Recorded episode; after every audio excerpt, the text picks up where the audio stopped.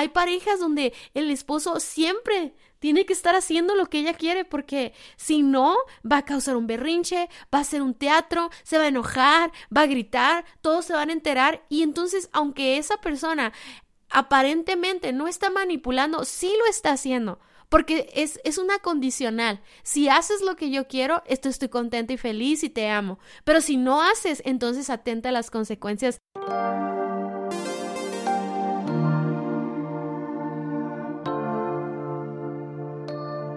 Hola amigos, ¿cómo están? Nosotros somos Daniel y Cintia Osuna y estamos grabando este podcast aquí en el walking closet de nuestras hijas.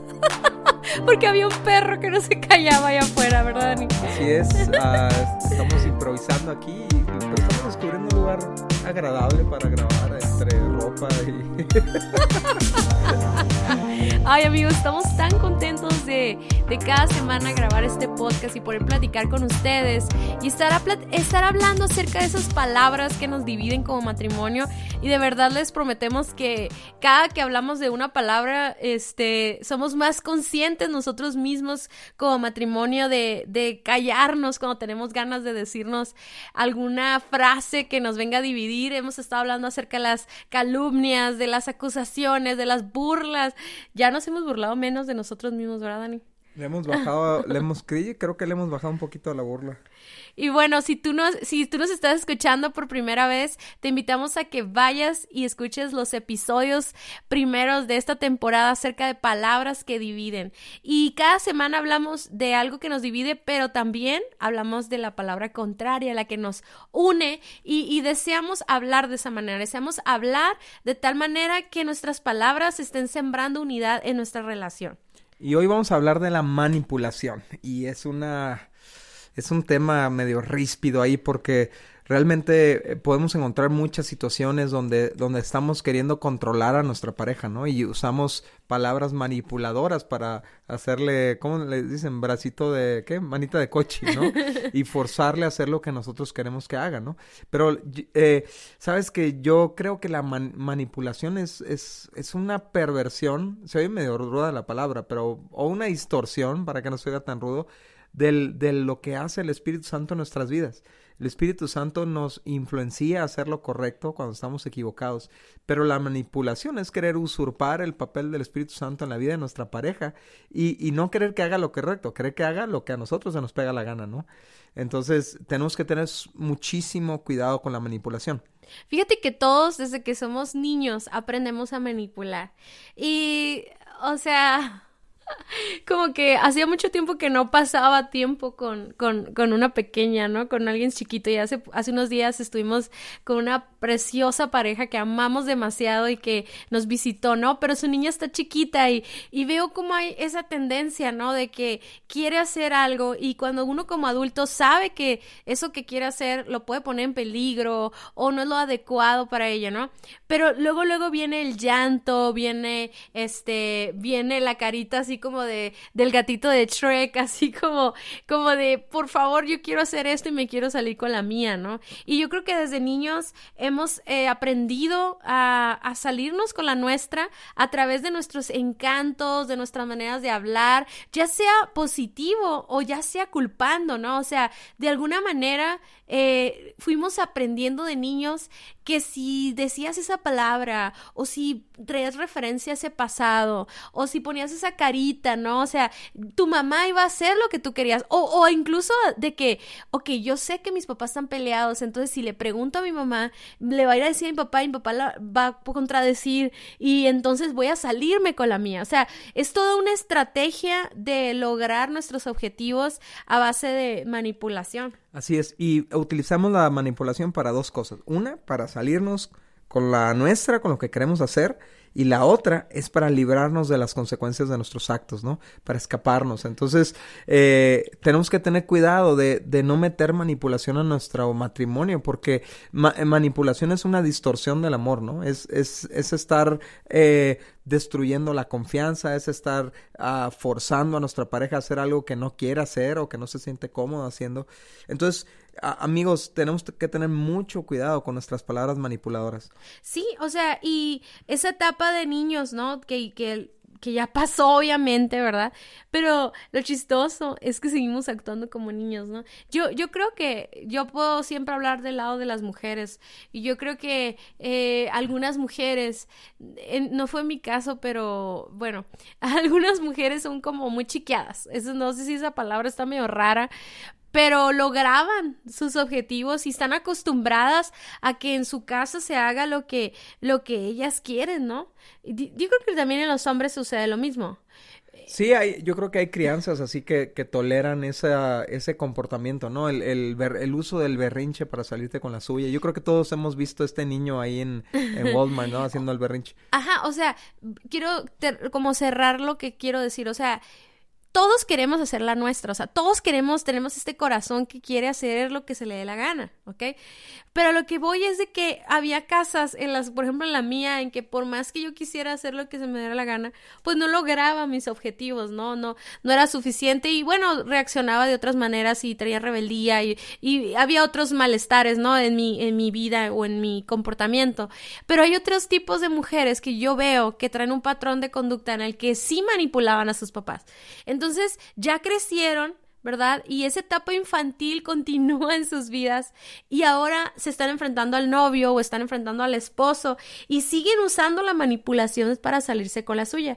Y yo creo que también los hombres de alguna manera eh, pueden usar la manipulación, tal vez no con los mismos encantos que la mujer, pero sí pueden estar manipulando la situación, tal vez con su fuerza o con violencia o con temor, ¿verdad? Pero al final del día es manipulación. Y la manipulación es una forma de control. Y no hay lugar para el control en una relación plena. O sea, hay algo que, que todo el mundo tiene que tener bien claro. Es que cuando, la, cuando tu esposo o tu esposa dijo, sí acepto, es una es un acto voluntario de entrega hacia la pareja, es, un, es una forma de entrega voluntaria eh, donde cualquiera de los dos puede irse en cualquier momento. O sea, sí hay un pacto que los une, sí hay un compromiso que los une, pero es, un, es, una, es algo increíble, Cintia, porque la clase de amor de pacto es un amor donde nada me obliga a estar aquí, pero yo permanezco aquí porque lo prometí porque, porque estoy de acuerdo, porque eh, tengo mi compromiso contigo. Entonces, el, el tipo de amor de pacto no es un amor que tú manipulas, no es un amor que tú controlas, no es un amor que tú forzas a la persona a estar contigo. Yo por eso, Cintia, por ejemplo, creo que yo no tengo problemas de celo contigo porque yo sé que tú estás, yo sé que cada día que tú pasas aquí en la casa, pues con, conmigo, es un día que tú decidiste amarme y estar conmigo, ¿no? Entonces, ¿por qué me habré de preocupar eh, porque tú hagas lo que yo quiera o no quiera si, si tú estás voluntariamente en esta relación, ¿no? Sí, eh, fíjate que en el matrimonio, cuando existe manipulación, se crea un ambiente muy tóxico, Annie. Y, y esa, esa, ese ambiente, ¿no? Obviamente no crea unidad, sino es todo lo contrario, trae una división. ¿Cómo, cómo ves tú, Dani? ¿Qué cosas tú has visto que produce la manipulación? O sea, ¿cómo se produce esta falta de unidad en, en el matrimonio? ¿Qué has visto en ello? Yo lo que he visto, Cintia, es que una, un, una persona, un cónyuge que sabe usar la manipulación para forzar a su pareja a hacer lo que quiere, ah, produce una frustración en su pareja. Produce, produce temor de, de, de, nunca ser suficiente, de nunca alcanzar los estándares que, que, su pareja le está forzando a alcanzar. Produce esta sensación de no libertad. O sea, y, y esto, y esto apaga el amor. O sea, cuando tú estás forzado a hacer algo, pierdes la pasión por ello, ¿no es cierto? Entonces, eh, qué diferente es ser inspirados a hacer algo a ser manipulados a hacer algo. Eh, y entonces tal vez tu pareja aguante tus manipulaciones y te siga el rollo, pero eso no significa que tú tienes una pareja feliz, eso no significa que tú tienes una pareja armoniosa, es una, es una pareja que vive en frustración y en culpa, ¿no? Sí, obviamente ese ambiente tóxico lleva muchísimos problemas, ¿no? Con la familia, con los hijos, la, economía, o sea, como está tóxico el ambiente, se empieza a contaminar todo lo que toca esa pareja, ¿no? Y, y, la verdad es de que algo que yo quería decir es de que yo, por ejemplo, yo me he visto manipulando, o sea, pero es bien chistoso porque yo no quiero, o sea, realmente yo no deseo que tú hagas algo por salirme con la mía. Realmente a veces lo que yo anhelo es convencerte, ¿no? O sea, como, como que mi punto sea, eh, tenga sustento para que entonces tú puedas tomar una decisión y que se haga lo que yo sugería. Claro que me fascina que suceda eso. Sin embargo, cuando yo me he dado cuenta que manipulo, no, no, no, no puedo con esa carga porque yo no, yo no, yo no quiero vivir en un, en un matrimonio donde seas controlado o yo sea controlada, ni siquiera deseo controlarte, deseo poder tener la libertad de dar mi punto de opinión y, y, mi perspectiva de las cosas. Sin embargo, no quiero que con mucho, yo creo que las mujeres podemos eh, manipular con el rollo de, ves, porque soy mujer, no me, no me tomas en cuenta, o, ves, no te importan mis sentimientos, y, y, hacemos acusaciones como lo veíamos la semana pasada, pero para, para tratar de controlar, eh, lo hacemos con los hijos también, Daniel, lo hacemos con las amistades y todo. Entonces, fíjense, el, el, el cónyuge que está siendo manipulado, viviendo siempre para complacer, siempre fracasando, nunca se siente suficiente. Así es, y fíjate, Cintia, yo creo que no nada más el el, el, cónyuge que está siendo manipulado, sino también el que manipula. Nunca está satisfecho porque de alguna manera tú sabes que la otra persona está haciendo lo que tú quieres, pero porque no tiene de otra, porque lo estás forzando a hacerlo. Solo que te valga, ¿no? O sea, que ya estés en un problema realmente. No, pero yo creo que aún así es mucho más satisfactorio cuando tú haces algo por mí que yo no te forcé a hacer. O, o, yo creo que también es mucho más satisfactorio para ti cuando yo algo nace de mi corazón, o sea, de mi voluntad para hacer por ti, ¿no? Entonces es muy diferente a que cuando tú obligas y tú tuerces y tú chantajeas y todo para que hagan y ya lo hacen y sí, a, lo mejor te da la, la, satisfacción de que hizo lo que tú querías, pero por dentro tienes la insatisfacción de que si tú no le hubieras forzado, no lo hubiera hecho. Sí, eh, ahí es donde la, la inmadurez, ¿no? Te puede llevar a, como lo que hemos estado platicando ahorita, esa actitud infantil de estar eh, tomando el control de las situaciones y querer salirnos con la nuestra, ¿no? Y comprar eso que nosotros queremos. Y la verdad es que el matrimonio es para servirnos el uno al otro, no a base de control, sino a base de amor, ¿no? Pero fíjense, este pasaje, qué interesante, y ahorita lo vamos a como a desmenuzar y vamos a platicar de él y sacar algo bueno, ¿no? Dice, pues ustedes, mis hermanos, han sido llamados a vivir en libertad pero no usen esa libertad para satisfacer los deseos de la naturaleza pecaminosa. Al contrario, usen la libertad para servirse unos a otros por amor. Esto se encuentra en Gálatas 5:13 y es lo que yo les decía ahorita. A nosotros nos debería dar gusto complacer los deseos de nuestro esposo y nuestra esposa. O sea, ¿Cuántas veces no, no comemos en un lugar que no queríamos comer, pero que comemos ahí porque tu esposa quería, o a tu esposo se le antojó, o, o, o no sé, o sea, eso lo hacemos en completa libertad porque nos amamos, porque queremos causarle una alegría a nuestra pareja, queremos que esté satisfecho o satisfecha, pero no como un como un resultado de haberte sentido eh, miserable o haberte sentido que eres el peor esposo del mundo si no haces eso que ella te está diciendo. O sea, eso no puede ser una vida sana.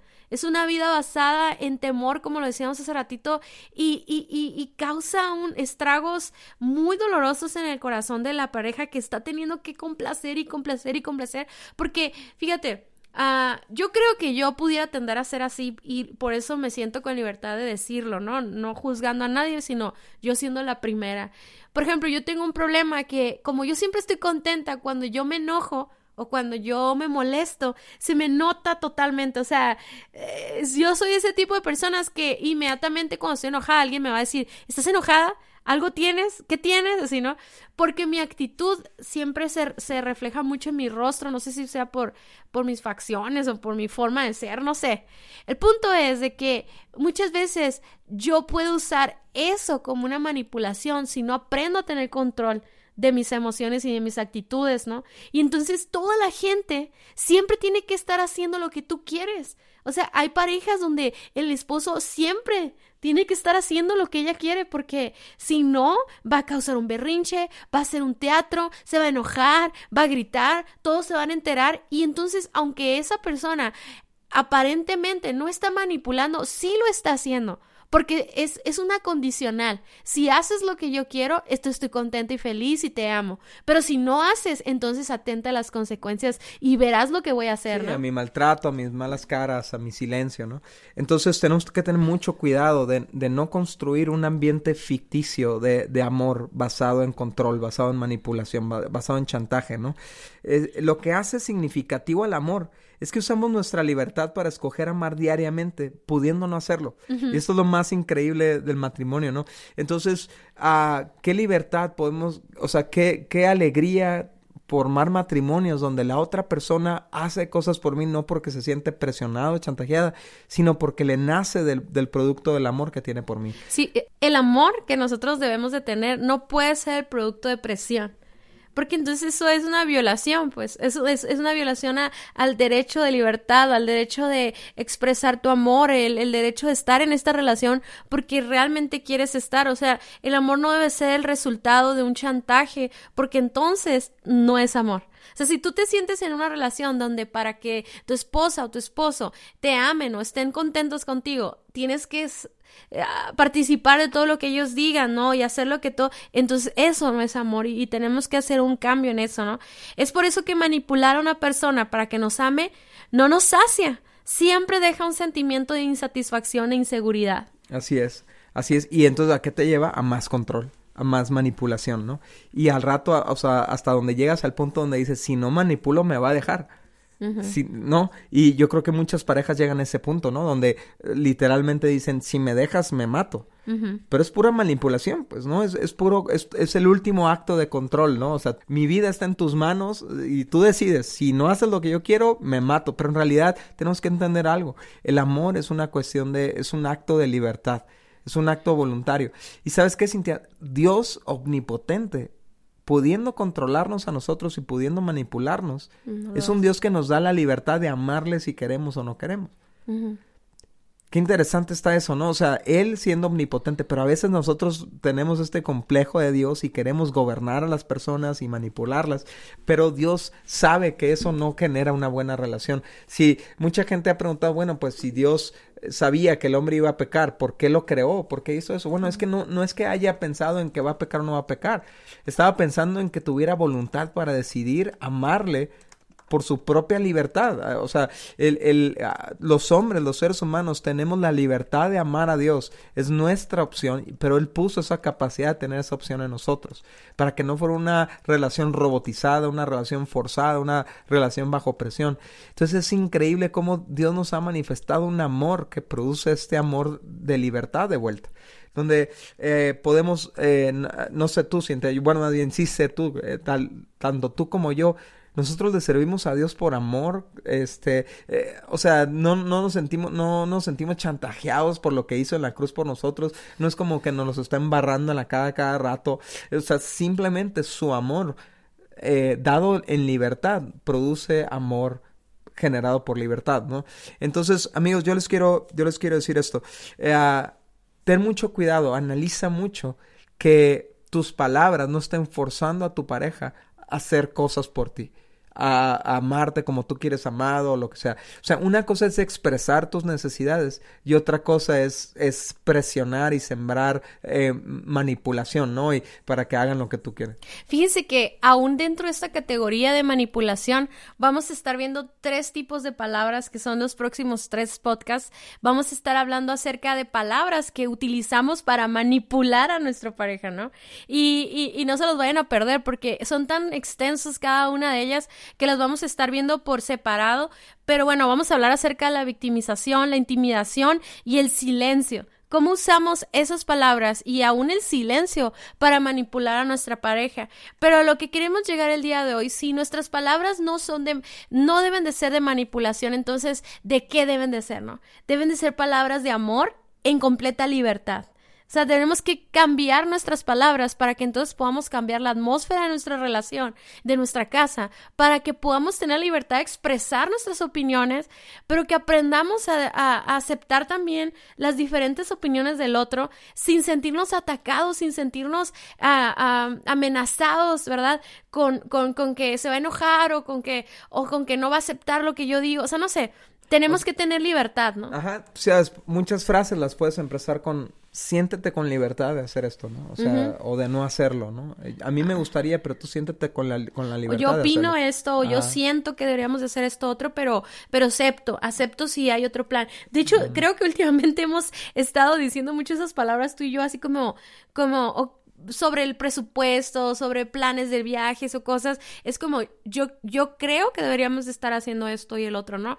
Pero dime tu opinión, o sea, e, y eso trae una libertad porque podemos enriquecer nuestra relación, porque podemos dar nuestra opinión con total eh, tranquilidad, ¿verdad? Y saber que no nos vamos a divorciar nomás por no saber, por no decir exactamente lo que nuestra pareja tiene, pero algo que yo quiero recomendar es que si nosotros detectamos el día de hoy que estamos viviendo en manipulación o que más bien que yo estoy manipulando. O sea, si yo como mujer o eh, yo estoy viendo que tal vez reconozco que he usado mis palabras, mi corazón, mis, mi llanto como una forma de manipulación, tenemos que ir a la raíz del problema. Porque, fíjense, yo creo que lo principal, lo principal de la manipulación es, es el temor a perder el control.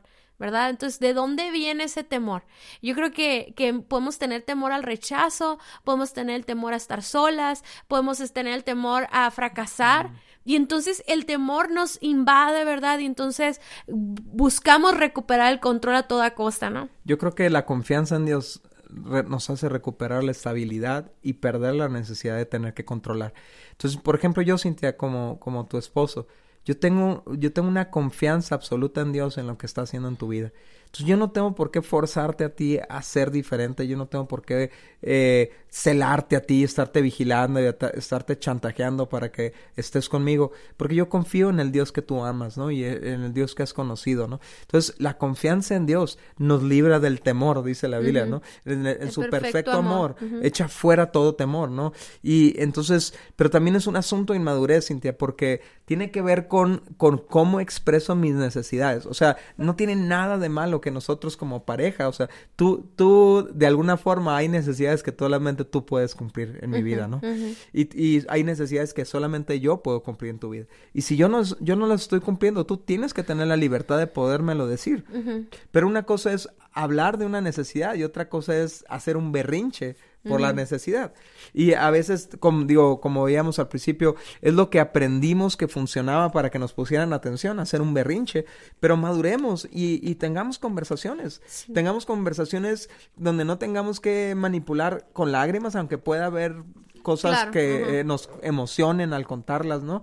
Pero una cosa es hacer un escándalo para que te pelen y otra cosa es tener una conversación madura de pareja y expresar tu corazón, abrirlo como dices, ¿no? Sí, y por último, yo creo que tenemos que detectar la soberbia, el orgullo de, de creer que sabemos más que la otra persona y sentirnos con poder, ¿no? Y yo creo que eso es, eso es algo que tal vez le llame la atención a, algún amigo, ¿no? De, de nos está escuchando, que tal vez tú traes rollos con eso en tu corazón y quieres imponer tu autoridad en tu casa en base a, miedo, a temor, pero no a base a amor y sacrificio. Entonces puede haber orgullo en tu corazón y, y también tal vez inseguridad, inseguridades que te llevan a utilizar la manipulación para sentirte bajo en autoridad en tu casa, pero no debe de ser así. Así es, y de alguna manera hay que renunciar a ser este Espíritu Santo, ¿no? O sea, ser un Espíritu Santo chafa y este pirata en la vida de nuestra esposa o nuestro esposo y dejar que cuando se trata de algo verdadero, cuando se trata de algo justo,